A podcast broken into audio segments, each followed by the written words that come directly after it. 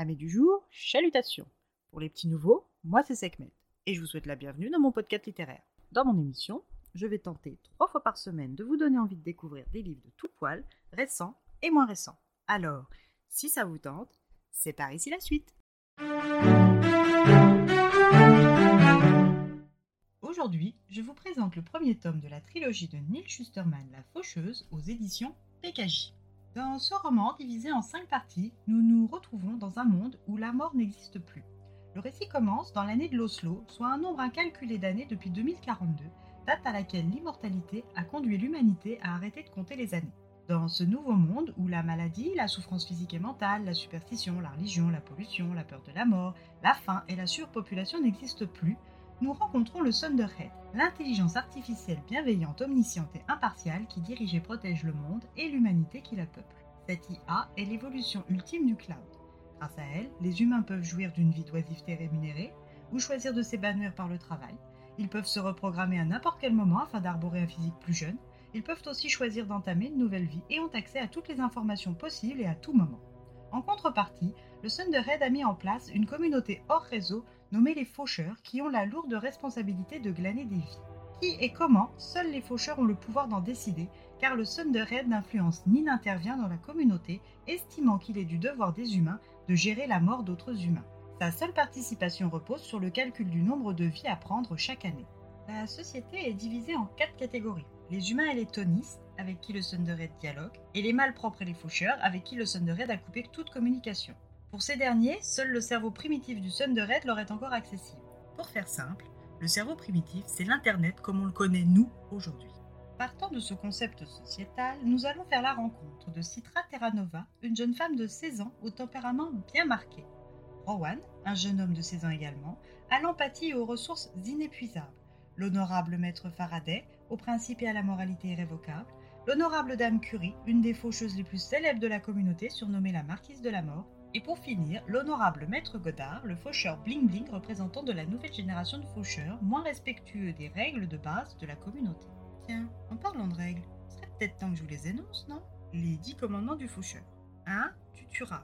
2. Tu tueras sans aucun parti pris, sans sectarisme et sans préméditation. 3. Tu accorderas une année d'immunité à la famille de ceux qui ont accepté ta venue et à tous ceux que tu jugeras dignes de la recevoir. 4. Tu tueras la famille de ceux qui t'ont résisté. 5.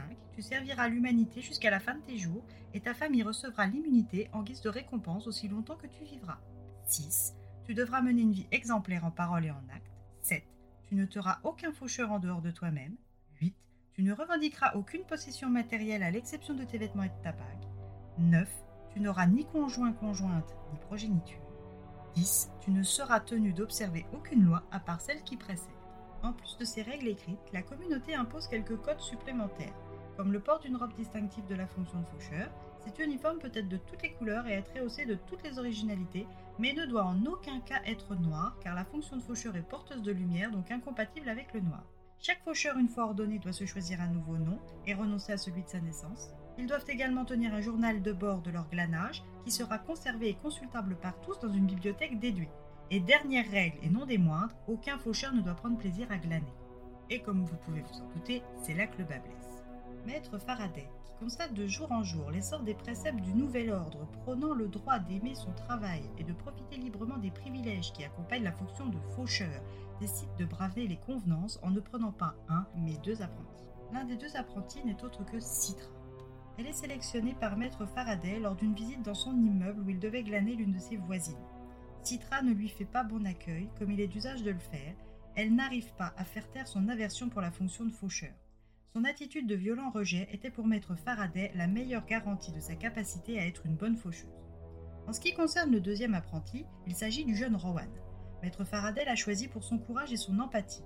Lors du glanage d'un élève de son lycée, Rowan est resté à rassurer le dit élève alors qu'il ne le connaissait pas, juste parce qu'il n'admettait pas le fait qu'il puisse vivre cette épreuve seul.